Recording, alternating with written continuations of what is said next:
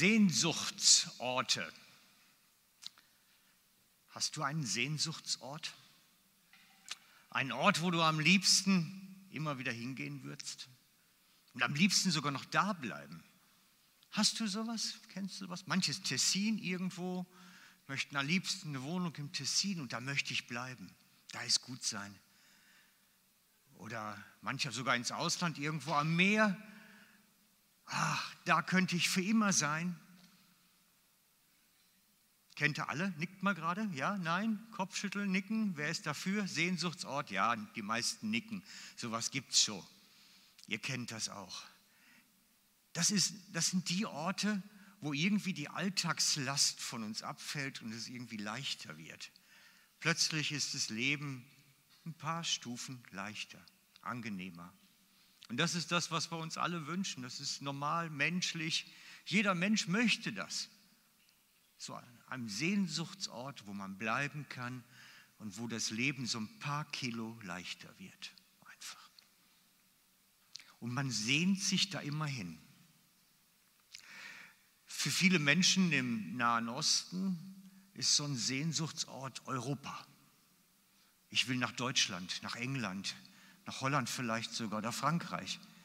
Das ist für sie dieser große Sehnsuchtsort, wo, das, wo sie das Gefühl haben, da wird das Leben leichter, da wird es angenehmer, da kann man sein, ohne dass es einen zerdrückt.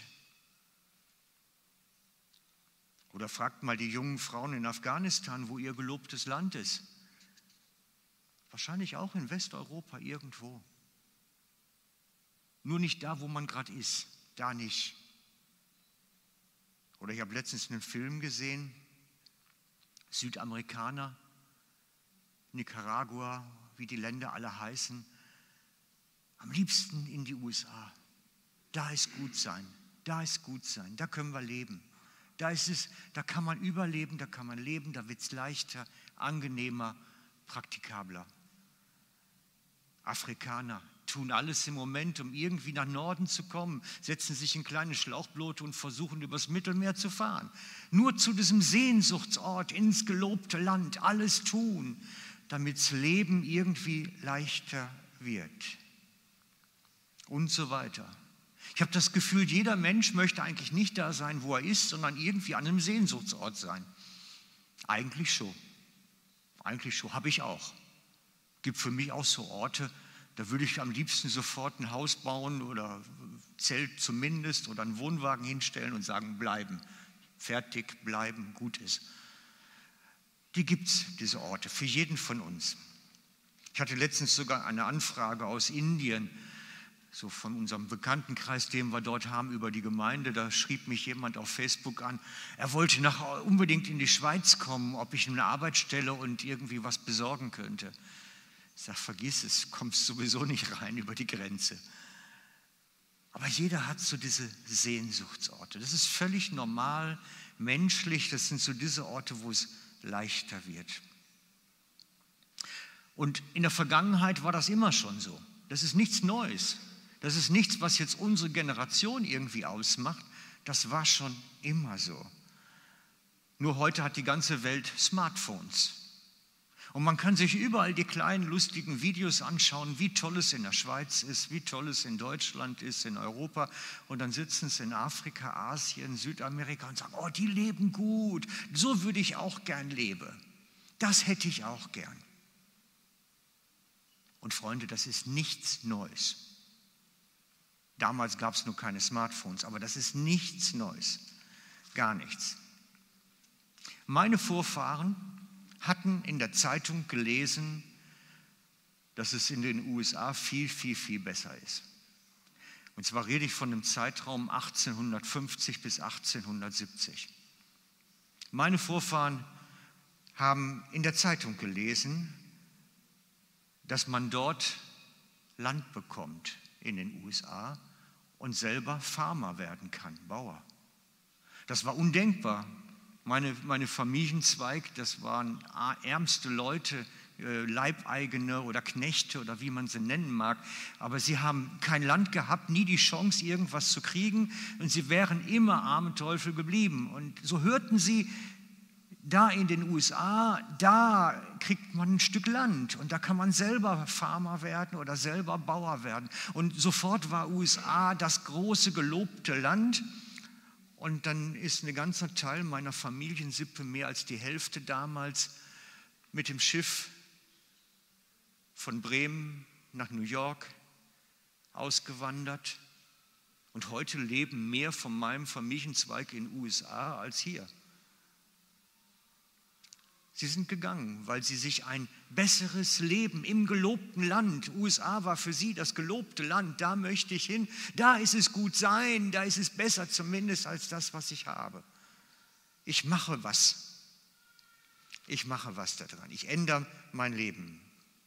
Damals gab es regelmäßig Schiffe in die USA. Es war etwas völlig Normales.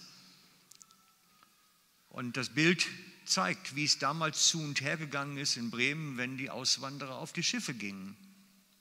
Und bekannt gemacht wurde das über die Zeitung. Gibst du uns mal den Zeitungsausschnitt? Genau, einen weiter. Deutsche Auswandererzeitung. Da haben die, die gegangen sind, dann groß geschrieben und in blumigen Worten geschrieben, wie schön das Leben auf der anderen Seite vom Teich ist sodass die Leute, die natürlich hier in Not und Elend waren oder in Schwierigkeiten waren, gesagt haben, das muss ich auch haben. Das ist ungefähr so die alte Version von WhatsApp, ne? so ungefähr, oder Telegram vielleicht noch. Ja, es war immer schon so. Es war immer schon so. Es ist nichts Neues, was wir gerade erleben. Schon immer haben die Menschen ihre Sehnsuchtsorte gehabt, wo man erhoffte, ein besseres Leben zu haben als das, was man jetzt hat. Auch heute, ich habe letztens mit meinem Bruder noch gesprochen, der sagte, nur weg, nur weg aus Deutschland. Ich verkaufe alles, was ich habe, ich löse meinen Betrieb auf, verkaufe ihn, nur weg. Und dann haben wir ein bisschen länger geredet, er sagt, ich gehe nach Dubai. Ich sage, in eine Diktatur, du bist doch bescheuert. Er sagt er lieber, eine, eine gute Diktatur ist eine schlechte Demokratie. Die Menschen haben ihre Sehnsuchtsorte und haben so in ihrem Herzen ihr gelobtes Land, wo sie alles drum tun würden, um irgendwie daher zu kommen. Die meisten Menschen, die wir kennen. Bei manchen ist ein bisschen näher, bei manchen ist ein bisschen weiter. Das Prinzip ist urbiblisch und das ist auch genauso gewesen, als Mose den Auftrag kriegte von Gott, geh jetzt wieder zurück nach Ägypten und sag meinem Volk, sie können gehen oder sie sollen gehen. Ich will sie ins gelobte Land führen. Wir lesen mal den Bibeltext dazu. Ich glaube, das ist jetzt ein vorher. Da sagt Gott zu Mose, darum geh hin, versammel die Ältesten von Israel, wie es, was euch in Ägypten widerfährt oder widerfahren ist, und habe gesagt, ich will euch aus dem Elend Ägyptens führen in das Land der Kanaaniter, Hethiter, Amoriter, Perisiter, Hiviter und Jebusiter. Ja, das muss man lernen erstmal, ne, die ganzen Namen. In das Land darin Milch und Honig fließen. Hat ihn den Mund wässrig gemacht. Sie waren Sklaven, mussten in der segnenden Sonne Steine brennen. Das heißt, du hast schon 40 Grad von oben und musst dann noch an heißen Öfen Steine brennen. Das war ein elendes Leben, was sie führten. Und sie haben geschrien zu Gott, gesagt, Herr, hilf uns. Und Mose sagt, ich habe den Auftrag, euch hier rauszuholen. In ein Land, wo Milch und Honig fließen. Wow, das tönt doch super. He? Das tönt doch super. Das ist fast ein Schlepperkommando, würden wir heute nennen. Ne? Fast eine Schlepperei. Aber Mose sagt, komm, ich führe euch da raus. Alles ist gut. Und als der Pharao dann den Leidensdruck noch weiter erhöht, waren sie wirklich dann auch bereit zu gehen. Am Anfang nicht ganz so, aber als der Pharao dann den Leidensdruck erhöht, waren sie dann bereit zu gehen. Und ich frage mich manchmal, wie viel Leidensdruck braucht der Mensch, um unerträgliche Situationen zu verlassen? Wie viel Leidensdruck braucht der Mensch, um zu sagen, es bleibt nicht ein Traum, sondern ich gehe das mal an. Ich mache das wirklich jetzt. Wie viel Leidensdruck braucht der Einzelne, um zu sagen, ich verlasse mein altes Leben und mache es jetzt wahr? Das muss schon ziemlich hoch sein. Vielleicht erreicht es bei manchen nie den Level, aber es braucht Leidensdruck, um das alte Leben zu verlassen und zu sagen, ich bin bereit, neue Wege zu gehen. Die Menschen damals zur Zeit von Mose waren eigentlich nicht viel anders als die Flüchtlinge heute. Da ist kein so riesiger Unterschied. Sie wollten vor allen Dingen aus dem alten Schlechten raus. Mehr wollten sie nicht. Und ich kann das verstehen. Ich habe die Flüchtlinge gesehen. Ich bin in Griechenland gewesen im Camp und habe mit den Afghanen dort geredet und so. Sie wollen vor allen Dingen aus dem Schlechten raus. Sie haben gar keine Vorstellung vielleicht so vom gelobten Land, aber raus, raus. Es muss nur einfach besser sein, irgendwie besser. Und das ist ähnlich wie damals mit dem Volk Israel in Ägypten. Ich glaube, die, die hatten auch noch keine Ahnung, was das heißt, ein Land voll Milch und Honig. Aber, aber zumindest wussten sie, es muss besser sein als das, was wir haben. Weil schlimmer werden kann es ja auch nicht eigentlich. Damals hatte man kein Smartphone und konnte jetzt auf YouTube nachgucken, ja, wie ist denn das im gelobten Land? Wie ist das mit Milch und Honig und wie funktioniert das eigentlich? Sie mussten sich so ein bisschen auch vertrauensvoll an, an, an Mose und Aaron wenden und halten und sagen, hey, die werden das schon wissen. Aber alle haben eins gemeinsam. Gibst du uns die Folie dazu? Das gelobte Land ist der Ort, der sorgenfreie Ort, an dem ich mich nicht mehr um das Überleben kämpfen muss und an dem ich keine Angst mehr haben muss. Das ist für alles immer das Gleiche, damals wie heute. Das gelobte Land ist der sorgenfreie Ort, an dem ich nicht mehr um das Überleben kämpfen muss und an dem ich keine Angst mehr haben muss. Das ist über alles bei allen das Gleiche. Und das ist das, was sie damals die Menschen sich ersehnt haben und was sie heute auch sind. Und wenn der Leidensdruck groß genug ist, das ist die nächste, wenn der Leidensdruck groß genug ist, hat jeder sein gelobtes Land, wo er am liebsten hin will. Da hat jeder sein eigenes gelobtes Land. Ich glaube, das ist eine Frage, die ich euch alle mal, wenn ich, also wir haben ja demnächst ein bisschen Zeit miteinander. Ne, wir treffen uns ja dann die nächste Woche woanders, übernächste. Und äh, da kann ich euch dann ja mal fragen, wo ist dein gelobtes Land? Wo, wo willst du hingehen wollen? Was, was wäre das? Wenn du sagst, komm, Leidensdruck ist zu groß, jetzt ich mache mal Tabula Rasa, ich gehe woanders her. Wo würdest du hingehen?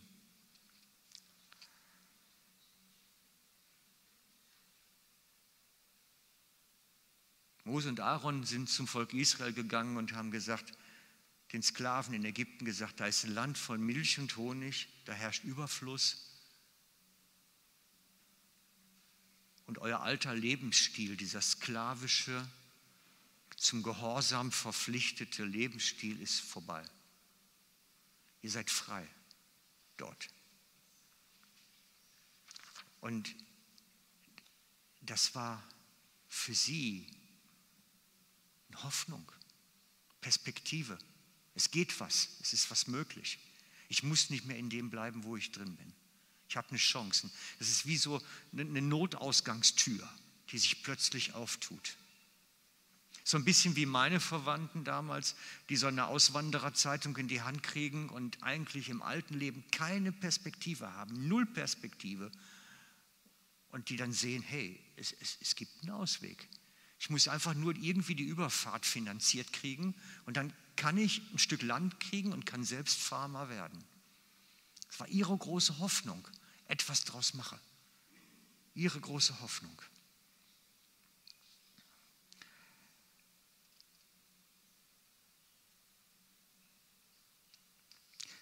Das Problem beim gelobten Land ist nur, dass man sich selbst mitnimmt. Und das, was man vorher vielleicht so in Urlaubssituationen mal geschnuppert hat oder was man sich erträumt, kriegt den ersten großen Risse und Schatten, weil man ja selbst als Person dabei ist. Ich nehme mich mit, meine Geschichte, meine Persönlichkeit, wie ich lebe, denke, fühle, handle. Ich nehme alles mit. Und plötzlich ist im gelobten Land, gehen mir die gleichen Leute auf den Sack, die mir vorher auch auf den Sack gegangen sind. Also mal salopp gesagt. Ne? Plötzlich, plötzlich nerven mich da auch die Leute. Ich habe das immer gemacht, das ist so eine Eigenart von mir, wenn ich irgendwo in ein fremdes Land komme, was ich noch nicht so gut kenne, dass ich mir mal versuche zu spüren, wie wäre es denn hier so zu leben. Kennt ihr das? Macht er das auch manchmal, wenn er irgendwo fremd hinkommt, dass man sich fragt, hey, wie, wie fühlt sich das wohl an, wenn man so, wir haben mal die Einladung gehabt in den USA und haben dann wirklich drei Wochen mit ihnen gelebt, genauso wie sie leben. Und das war spannend, mal so in dieses Gespürli reinzukommen. Ja, wie ist denn das eigentlich? Ich habe das auch mal gemacht in Italien und nach zwei Tagen festgestellt, hier könnte ich nicht sein, unmöglich. Also jetzt nicht vom Autofahren, das käme mir vielleicht noch entgegen, aber, aber, aber so, dass man zur Post kommt und die arbeiten gerade, wie sie lustig sind oder Behörden die, Behörden, die dann mal tun oder halt mal nicht tun, man weiß es nie so genau da habe ich gedacht, nee, das, das kann ich nicht. Das geht nicht.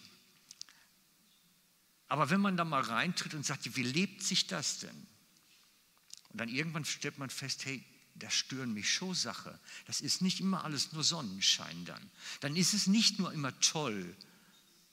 Dann ist das gelobte Land gar nicht mehr so gelobt, weil das sind ja auch nervende Typen. Dann ist das gelobte Land gar nicht mehr so gelobt. Wir nehmen nämlich uns mit, unsere Befindlichkeiten und all das, was wir sind. In den letzten Jahren häuften sich auch die ganzen Auswanderersendungen in, in, in, den, in den Fernsehkanälen. Und da war eine bei, da bin ich mal reingezappt und da war dann ein, ein deutsches Rentner-Ehepaar, das aus, aus Kostengründen und Lebensqualitätsgründen nach Bulgarien gegangen ist für den Lebensabend. Und dann haben sie die interviewt und besucht bei sich zu Hause. Und dann regten die sich fürchterlich auf darüber, dass sie dort mit keinem mehr Deutsch reden können. Ich habe gefragt, wie hohl sind die denn eigentlich? Ich, ich, also, dass ich ja zumindest die Sprache irgendwie können müsste, das sollte doch wohl irgendwie normal sein. Aber, das ist so, das ist so. ist fast biblisch. Denn das Volk Gottes stand in der Wüste. Sie waren endlich aus der Sklaverei raus. Sie waren endlich den Pharao los. Endlich keine Armee mehr im Rücken, die sie zwingt zu irgendwas. Und stehen da und murre, äh, wann kommt das Essen? Wann gibt es was zu trinken? Sie haben sich mitgenommen, ihre, ihre Art, ihr Denken. Sie haben es mitgenommen. Sie sind es nicht losgeworden. Und das ist unsere Geschichte so ein bisschen im Moment. Ne? Wir werden von Gott befreit aus der Sklaverei. Das haben wir so als großes Bild gehabt. Und kommen dann durch das Wasser in die Wüste und stellen fest, auch nicht toll. Herr, wo bist du? Versorg mich jetzt gefälligst. Du hast mich rausgeführt. Das machen wir heute genauso als Christen. Wir sagen, hey, Gott, du hast mich aus dem alten Leben rausgeführt mit Neues, jetzt kümmere dich gefälligst. Ja, und Gott sagt, hey, mach mal vorwärts. Und wir haben das letzte Predigt gehabt bei der Serie, dass wir festgestellt haben, die Wüste ist der Ort, wo sich unsere Persönlichkeit verändern soll. Wo wir Veränderung erfahren sollen, an unserem Herzen, an unserem Wesen, an unserem Denken. Die Wüste ist der Ort der Veränderung der Zubereitung. Und dann kann ich blöd tun und murre die ganze Zeit, mir stinkt das hier, oder ich kann mich darauf einlassen. Und ich glaube, je, je nachdem, wann ich diesen Punkt habe, wo ich mich auf Wüste einlassen kann, auf Gott einlassen kann, so lange dauert die Wüste.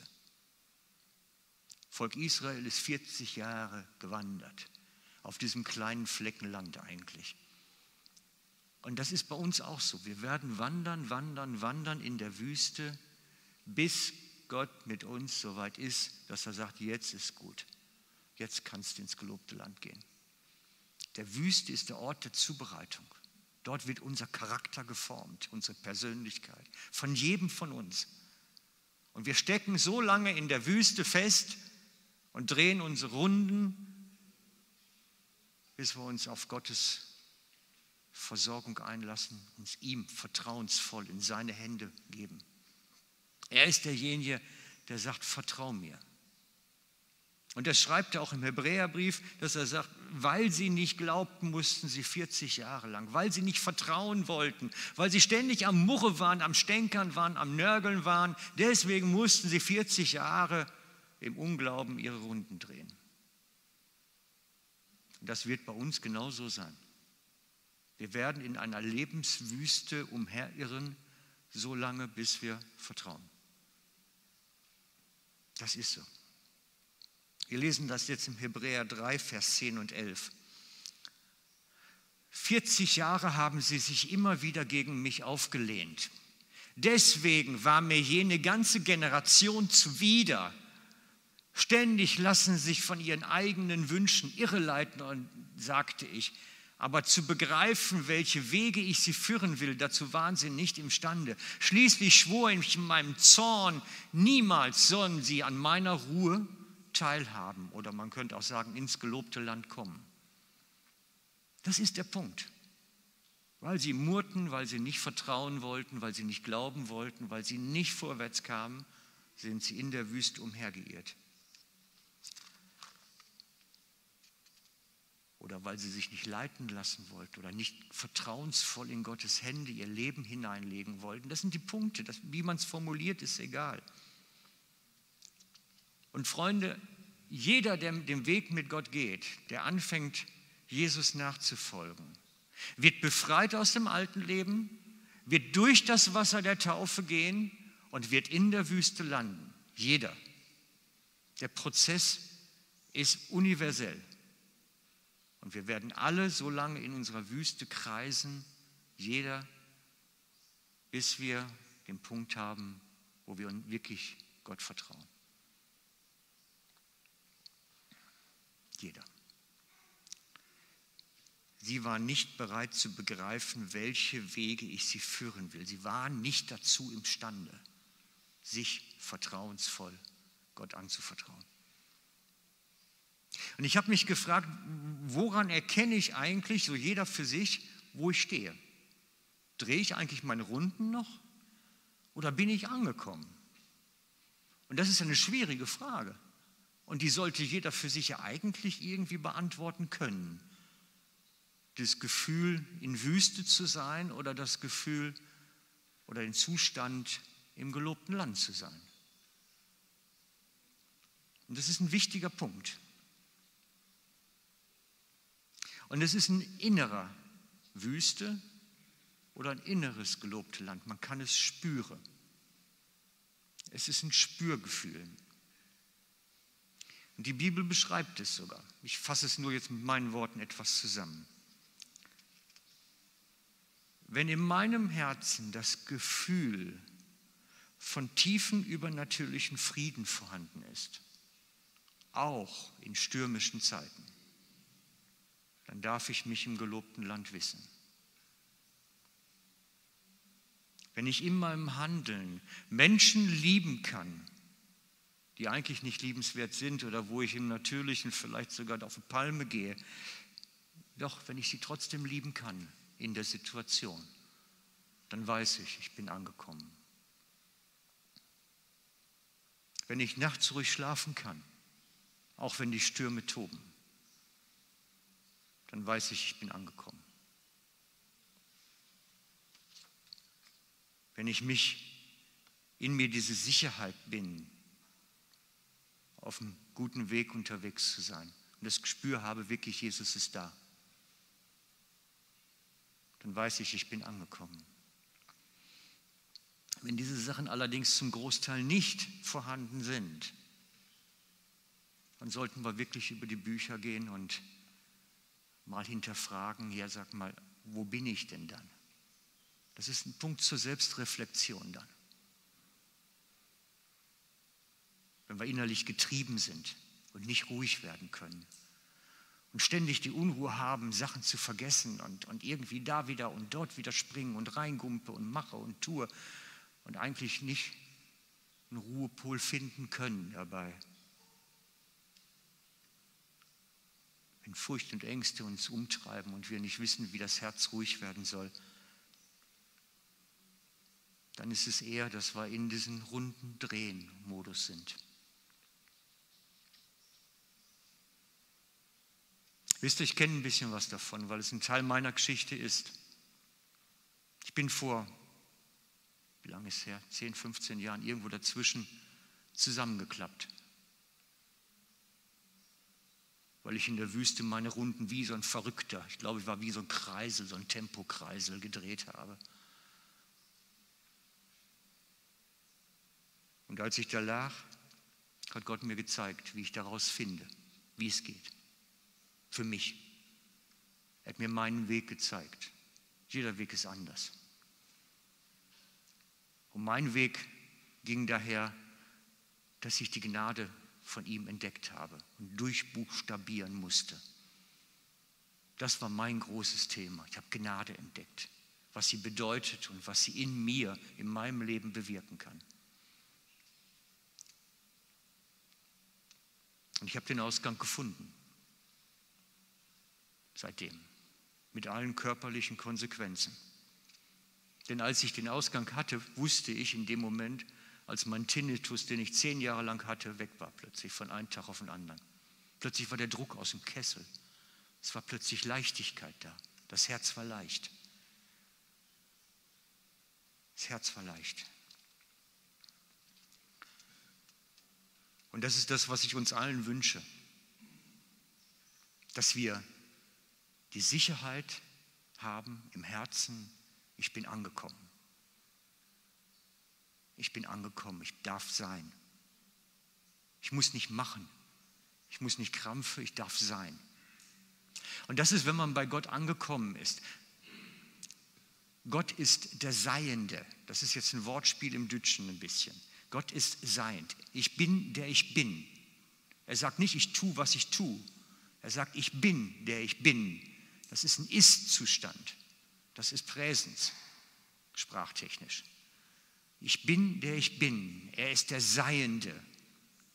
Und genauso sind wir Kinder des Seienden. Wir dürfen sein. Wir dürfen sein.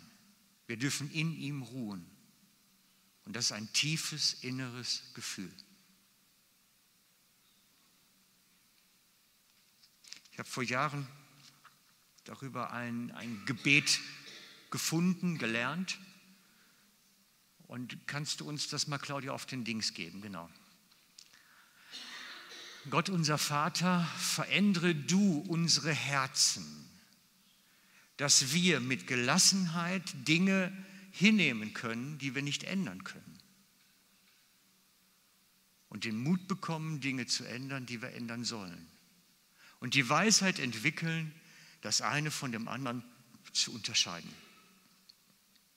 Man nennt es das Gelassenheitsgebet von Niebuhr. Es ist relativ bekannt. Ich habe es ein bisschen, ganz bisschen sprachlich umgeformuliert. Und das drückt das aus. Nicht den ganzen Tag an Dingen rumkrampfen, die Gott lösen will und wo ich mich eigentlich zurückhalten muss. Er macht sein Ding sondern nur die Dinge zu machen, die er mir aufträgt. Jesus selber sagt von sich im Johannesevangelium, ich kann nur das tun, was ich den Vater tun sehe. Wir haben es gestern schon gehört. Ich kann nur das tun, was ich. Und das ist die Weisheit, des, wo das Herz zur Ruhe gekommen ist. Ich tue nur das, was ich den Vater tun sehe und was er mir aufträgt, dass ich dann ausführen soll. Da ist der Schlüssel drin. Da ist die Kraft drin. Und ich lasse auch die anderen Dinge laufen, die ich nicht lösen muss. Ich muss nicht alles lösen, was mir stinkt, sondern ich muss das eine vom anderen unterscheiden können. Und ich werde das jetzt beten, dieses Gebet, und ich lade euch ein, wer möchte, kann das mitbeten. Und wenn du aber nachher dann sagst, hey, ich würde gerne noch das festmachen vor Gott nochmal, dass es jemand auch hört oder vielleicht irgendwie noch einen besonderen Punkt irgendwo festmachen. Wir haben nachher Ministry beim Lobpreis, also in der Anbetungszeit, könnt ihr zum Ministry hinten zu den beiden Abgängen gehen. Da ist jemand für euch, der betet für euch und mit euch. Und dann könnt ihr das auch noch festmachen. Aber jetzt lade ich euch ein, dass wir das alle miteinander beten, die, die möchten. Gott unser Vater, verändere du unsere Herzen, dass wir mit Gelassenheit Dinge hinnehmen können, die wir nicht ändern können. Und den Mut bekommen, Dinge zu ändern, die wir ändern sollen. Und dass wir die Weisheit entwickeln, das eine vom anderen zu unterscheiden. Amen.